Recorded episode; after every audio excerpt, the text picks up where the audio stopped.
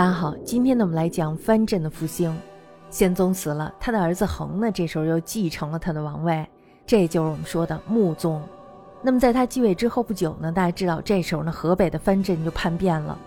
最先叛变的自然是卢龙。那么卢龙节度使刘总呢，于穆宗长庆元年，就公元八百二十一年的时候，这时候他就请求弃官为僧，唐氏呢就允许了，于是呢就改派了张弘敬接替他的位置。张弘敬呢，首次出镇卢龙。他来到卢龙以后呢，他不知道适应当地的风俗习惯，对卢龙的将士极为轻视，因为他觉得卢龙的将士们都是一些野蛮人，是吧？所以呢，他并不重视他们，以至于呢，激起了镇人的愤怨。同年，卢龙军叛，因为人家忍受不了他们，所以呢，就叛变了。将士们将张弘敬呢囚禁了起来，迎立了朱涛的孙子克荣为节度使。于是呢，卢龙这时候与唐断绝了来往。承德还有魏博也接着叛变了。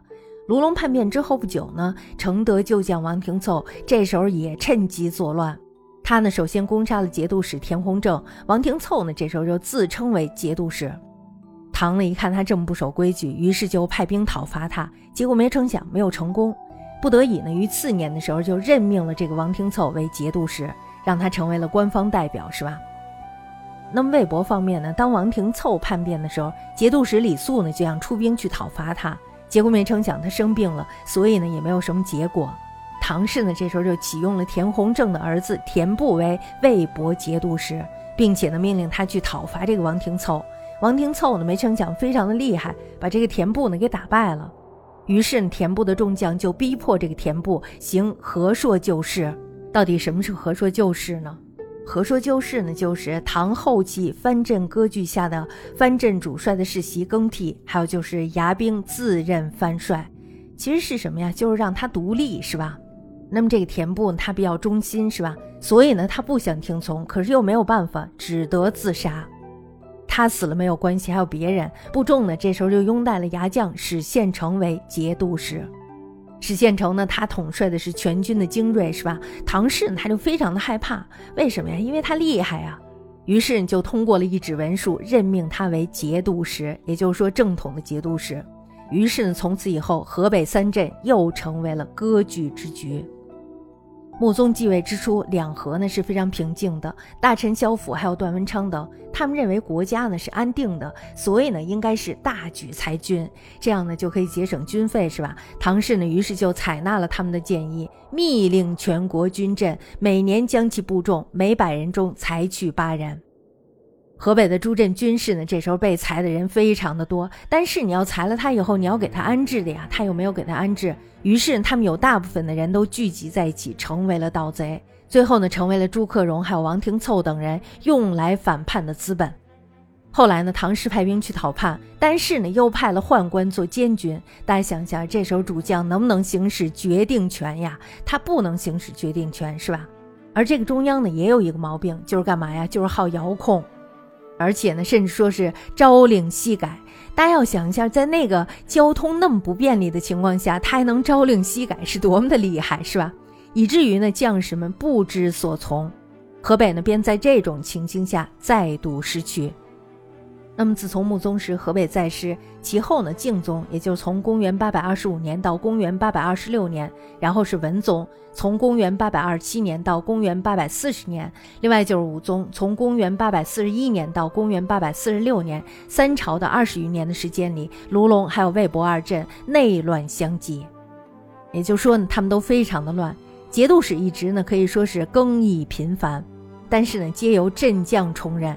大家知道为什么借由镇将充任是吧？是因为我们上面说的和硕旧事，承德呢反而是相对最为稳定的。王廷凑呢，他死于文宗时，其后的节度使一职呢始终由王氏子弟充任，直到唐王。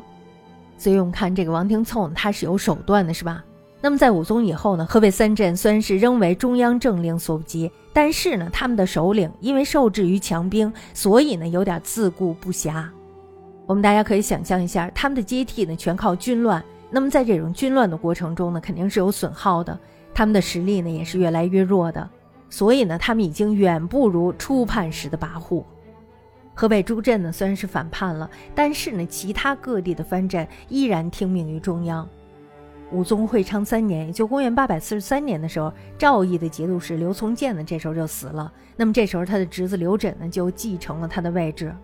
因为他不是唐氏任命的，所以呢，唐氏于次年的时候就讨伐他，把他给平定了。中央呢，这时候就有了一些威严。同时呢，河北诸镇也是日渐衰微，因此呢，这时候藩镇已经不再是什么严重的问题了。那么这时候大家就要问了，那什么才是最重要的问题呢？下面呢，我们就来说一下，到了武宗以后的宣宗，也就从公元八百四十七年到公元八百五十九年，唐氏呢这时候出现了复兴之象。但是继之以后的义宗，也就是从公元八百六十年到公元八百七十三年，还有就是熹宗，从公元八百七十四年到公元八百八十八年，这两个皇帝呢是狂暴同婚，也就是说他们既暴火，而且呢还幼稚，再加上宦官的擅权，政治呢可以说是日益腐败。我们大家知道，下面再乱都不怕，怕的是什么呀？就是上面的这种腐败。那么这种腐败呢，这时候就造成了一个普遍的流寇之乱。这个流寇之乱呢，在熹宗的时候是以黄巢之乱为最甚。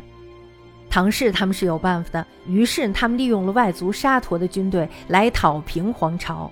乱平之后，我们大家知道皇室要干什么是吧？他们会以广大的地盘，还有就是名位来收买他们，同时呢，用这些地盘来安置沙陀的首领，还有就是黄巢的降将。因此呢，这时候黄河南北又崛起了两大割据势力。黄河以北呢是沙陀的不求李克用，那么黄河以南呢则是黄巢的降将朱温。黄河南北原有的诸镇，其后呢都被这两大势力所吞并。关中地区的藩镇本来呢是属于中央系统的，但是到了唐朝末年的时候，其中呢有若干的藩镇也同样与中央对立了起来。最著名的是由长安西面的凤翔节度使，他所管辖的范围呢是今天的甘肃省东部。以及陕西省西部、南部地区，那么它的治所呢在凤翔，也就是今天的陕西凤翔县。节度使呢是李茂贞。那么在北面呢是靖南节度使，也就是滨宁，它的辖区呢是泾水沿岸地区，治所呢是在滨州，也就是今天的陕西彬县。节度使呢是王行宇。还有就是东面的镇国节度使，他所管辖的范围呢是今天的陕西省东部地区，他的治所呢在华州，也就是今天的陕西华县。这个节度使呢叫做韩建，大家想一下，国都四面有了这么三个强大的敌对藩镇，那么这时候唐氏他们会有一什么现象啊？就是岌岌可危，是不是？唐氏他们感到非常的不安全，中央政府的军队呢这时候又被宦官所操，所以呢我们可以说军力是无法与藩镇抗衡的，而这个宦官与外廷的士大夫两个势力呢又是水火不容，所以呢这时候他们勾结藩镇为设伏对方的手段。结果呢，士大夫派的藩镇战胜了宦官派的藩镇，宦官呢最终被消灭了。但是唐氏的政权随即也被藩镇所接收。